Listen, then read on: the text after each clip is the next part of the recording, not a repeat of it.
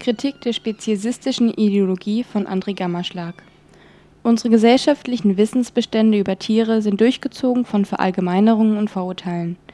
Diese werden immer dann sichtbar, wenn eine allgemeine Aussage über Tiere getroffen wird. Den Aussagen über Tiere verallgemeinern alle Spezies. Dabei können Würmer wohl kaum mit Menschenaffen gleichgesetzt werden.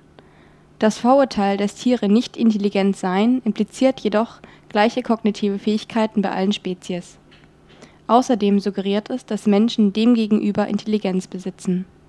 Richtig ist, dass zumindest die meisten anderen Spezies geringer ausgebildete kognitive Fähigkeiten, zumindest in ihrer Gesamtheit, als Menschen besitzen. Es wird jedoch übersehen, dass der Unterschied zwischen Würmern und Menschenaffen größer ist als der zwischen Menschen und anderen Menschenaffen. Außerdem wird nicht beachtet, dass geringere Fähigkeiten nicht bedeuten, dass sie gar keine besitzen. Bei einer Betrachtungsweise, die nur intelligent oder nicht intelligent wahrnimmt, werden nichtmenschliche Tiere als nicht intelligent angesehen, da Intelligenz als Ideal so definiert ist, dass es nur auf Menschen zutrifft. Diese Definition zeigt eine dualistische Denkweise, bei der eine Skala durch zwei Extrempole ersetzt wird. Ohne die ideologische Verzerrung müsste man die Differenz innerhalb des Typus Tiere erkennen. Der Extrempol nicht intelligentes Tier findet sich in der Wirklichkeit eben nicht wieder. Ebenso verhält es sich mit anderen moralischen Kriterien wie zum Beispiel Leidensfähigkeit, Autonomie oder der Fähigkeit, ein Interesse zu haben den wahrheitsgemäßer müsste man davon sprechen, dass andere Spezies in den meisten Fällen zwar geringer ausgebildete kognitive Fähigkeiten als Menschen besitzen, jedoch existieren sie und das in unterschiedlicher Ausprägung. Die Sprache stellt erst mit dem ungenauen Begriff Tier die Möglichkeit bereit, verschiedenste Spezies zu verallgemeinern. Ein weiterer ideologischer Aspekt ist dass impliziert wird, Menschen wären keine Tiere. Dabei sind Menschen, ebenso wie das Schwein, das für ein Schnitzel starb, bekannt auch nur Säugetiere. Wir werden unter anderem durch diesen Begriff und die Verwendung als Gegenstück zum Menschen dazu angeleitet, so sehr zwischen Menschen und Tieren zu unterscheiden.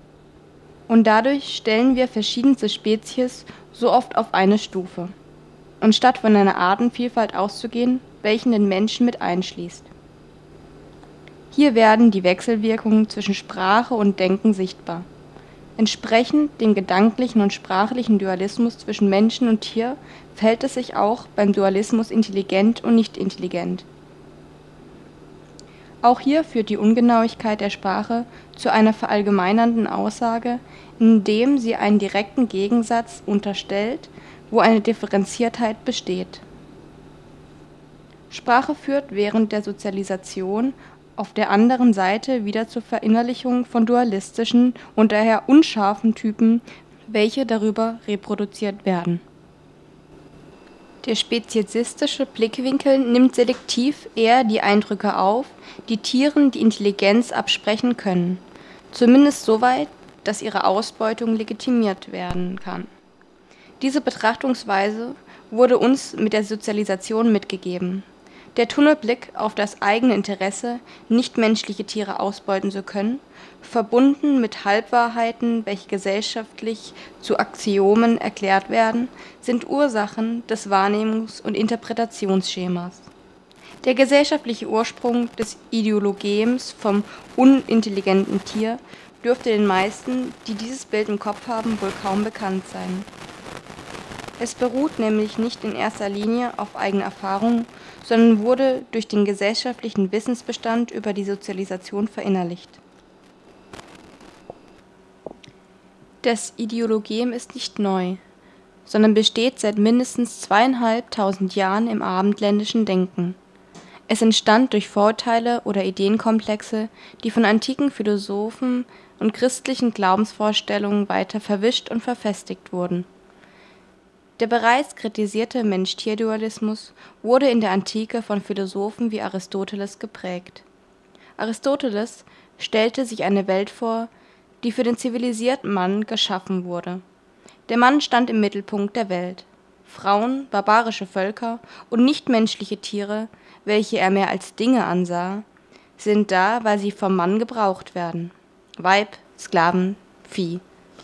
Dieser Glaubensartikel und Konzept mit ähnlichem Tenor verfestigten das dualistische Tierbild und wurde durch spätere religiöse Vorstellungen verstärkt. Die gesellschaftliche Entwicklung der heutigen speziesistischen Verblendung zieht sich mit einigen Ausnahmen weiter durch die gesamte Neuzeit Spätestens seit Geburt der industriellen Tötung und Verwertung nichtmenschlicher Tiere sowie dem Ausbau von Kommunikation und Medien können die Profiteure vom Tiermord selber Ideologien in die Gesellschaft steuern. Da wäre das glückliche Huhn und die glückliche Kuh zu nennen. Diese Tiere, so wird suggeriert, erfreuen sich ihres Lebens und dürfen daher, wenn sie alt sind, getötet und konsumiert werden. Sie waren zuvor ja zufrieden Dabei wird aber übersehen, dass 50 Prozent der Hühner kein langes Leben hatten, denn sie wurden aufgrund ihres Geschlechts nach einem Tag vergast. Diese Tatsache wird vom Ausdruck glückliches Huhn ebenso überdeckt wie die Gefangenschaft der Tiere. Praktiken wie Zwangsschwängerungen oder die Trennung von ihrem Nachkommen und das unabwendbare Ende der Tötung eine noch stärkere Verzerrung ist der Umstand, dass glückliche Lebewesen irgendwann getötet werden dürfen. Für diese Aussage bietet die speziesistische Ideologie auch oftmals keine genauere Erklärung. Daher ist es als ein Axiom des heutigen Speziesismus zu betrachten. Es ist eine Grundannahme vieler Speziesistinnen, dass nichtmenschliche Tiere nach einer gewissen Zeit das in Anführungsstrichen Glücks für den kurzen Gaumenkitzel getötet werden dürfen. So wird nicht hinterfragt und bedarf daher für speziesistisch Denkende keiner weiteren Begründung. Diese verselbstständigte Ideen wurden unkritisch als wahr aufgenommen und tief verinnerlicht. Sie entstammen also weniger der eigenen reflektierten Erfahrung Speziesismus lässt sich mit der eigenen Standortgebundenheit und Interessenlage begründen. Unser Standort ist bestimmt von einer hegemonialen speziesistischen Grundhaltung, von einer Normalität des Konsumierens getöteter nichtmenschlicher Tiere und der Unterwerfung ihrer Interessen unter die menschlichen.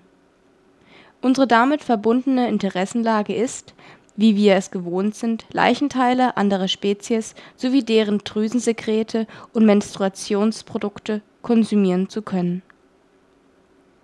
Ferner dürfen wir sie bejagen, wenn sie nicht stören, sie einsperren, um uns daran zu erfreuen, oder sie vertreiben, um ihren Lebensraum zu rauben. Unser Interesse an diesen Vorzügen und die Normalität dieser Praktiken an einem beliebigen Standort in der Gesellschaft führen mit zu unserer verzerrten Sicht. Letztlich sind die Verblendungen des Speziesismus ein Mittel zur Legitimation und Reproduktion des menschlichen Herrschaftsverhältnisses über andere Tiere um über die massenhafte lebenslange Gefangenschaft mit all den lebensverachtenden Praktiken der heutigen speziesistischen Industrie und die darauf folgende Tötung, die Zerstörung der Lebensressourcen wilder Tiere und alle anderen Formen der Tierausbeutung und Unterdrückung zu rechtfertigen, um zu begründen, wieso andere Tiere für den Geschmack gequält und getötet werden dürfen, bedarf es einer tiefen verankerten Ideologie, die von den wirklichen Tatsachen ablenkt Sie muss die Gewalt gegen nichtmenschliche Tiere verschleiern. Dies wird über verschiedene Wege erreicht. Einerseits werden die Orte der Ausbeutung aus der Sichtweise der Menschen verlegt. Andererseits können somit bewusst und unbewusst falsche Vorstellungen als Wahrheit verkauft werden, eben das glückliche Huhn. Zusätzlich wird dies durch die Entwertung nichtmenschlicher Tiere erreicht. Wenn Tiere keinen Wert, als Lebewesen besitzen, dann wird auch kein Grund gesehen, sie vor Gewalt zu schützen. Eins dieser zu Wissensgrundsätzen aufgeschwungenen Vorurteile habe ich als Beispiel für die Ideologiehaftigkeit des Speziesismus angeführt. Nichtmenschliche Tiere besitzen keine Intelligenz. Es gibt jedoch eine Vielzahl weiterer Stigmata, die allen anderen Spezies menschliche Eigenschaften absprechen Oft aufgeführt wird das Fehlen von Bewusstsein, Individualität, Schmerzempfinden, Leidensfähigkeit, Emotionalität, Sozialleben, Sprache oder Moral bei Tieren.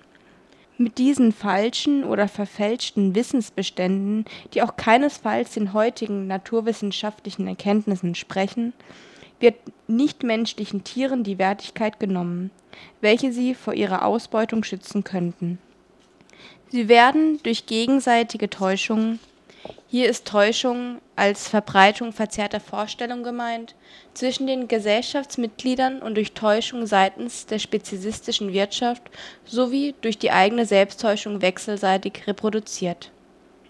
Der Speziesismus legitimiert die direkten Verantwortlichen für Tiermord und Tierausbeutung und die Konsumentinnen, welche davon profitieren. Beide Seiten können ein reines Gewissen haben solange die Ideologie die wirklichen Tatsachen verschleiert. Die Starrheit des Speziesismus zeigt seine gesellschaftlichen Allgegenwart und die tiefe Verinnerlichung durch die Individuen. Die speziesistischen Grundannahmen zu erschüttern oder gar aufzulösen und dann handlungsunwirksam zu machen, erscheint in nahezu allen Fällen vergeblich. Dabei ist vor allem die innere Widersprüchlichkeit verwunderlich. Zumindest viele Hunde oder KatzenbesitzerInnen, die sich durchaus darüber im Klaren sind, dass ihre Lieblinge alle genannten Eigenschaften in gewissem Umfang besitzen. Wer würde abstreiten, dass ein Tier Individualität besitzt, wenn sie sich doch in ihrem Verhalten unterscheiden, selber wissen, wo ihr Lieblingsplatz ist, was sie lieber essen und wann sie Zuneigung haben wollen diese Erfahrung hindert aber fast niemanden daran, andere Tiere für menschliche Bedürfnisse zu quälen und zu töten. Die Ausbeutung von sogenannten Nutztieren kann trotzdem mit den stereotypen Stigmatisierungen der fehlenden menschlichen Eigenschaften legitimiert werden. Der Widerspruch, das eine Tier zu lieben und das andere gleich intelligente Tier zu töten, wird ausgeblendet auch die Erkenntnis der Naturwissenschaften werden ausgeblendet, damit alte Glaubensvorstellungen bestehen bleiben können und die Vorteile des Speziesismus weiter genossen werden können. Dabei haben gerade diese Wissenschaften in unserer Gesellschaft einen oft unreflektierten hohen und möglicherweise unverhältnismäßigen Stellenwert Diverse biologische Erkenntnisse haben lange gezeigt, dass auch andere Spezies durchaus in unterschiedlichster Ausprägung diese menschlichen Eigenschaften besitzen.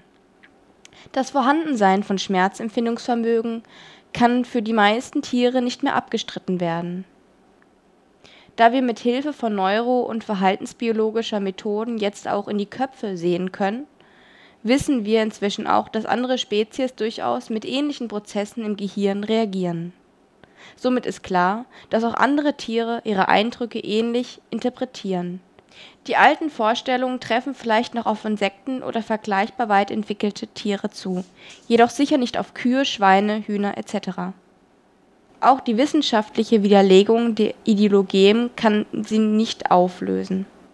Der Speziesismus steckt bei vielen zu tief und in gesellschaftlich zu hegemonial als dass die wenigen antispezifistischen Einflüsse ihn auflösen könnten. Obwohl ich hier nur wenige ideologische Facetten und spezifistische Verzerrungen darstellen konnte, sollte eine grobe Richtung erkennbar sein, in die eine tierbefreiende Kritik zielt. Alte Vorstellungen darüber, wie Tiere sind, werden über ein gesellschaftliches Tierbild und eine institutionelle Entwertung und Verwertung gefestigt und bestätigt sich wechselseitig mit selektiv wahrgenommenen Eindrücken von Tieren. Widersprechende Eindrücke werden durch die Täuschung gesellschaftlich hegemonialer Trugbilder und Selbsttäuschungsmittel der verinnerlichten Bilder ausgeblendet dieses schützt viele Speziesistinnen davor, andere Tiere als empfindungsfähige und intelligente Lebewesen wahrzunehmen und den gewalttätigen Umgang mit ihnen zu ändern, sowie den damit verbundenen Umdenken und Umgewöhnen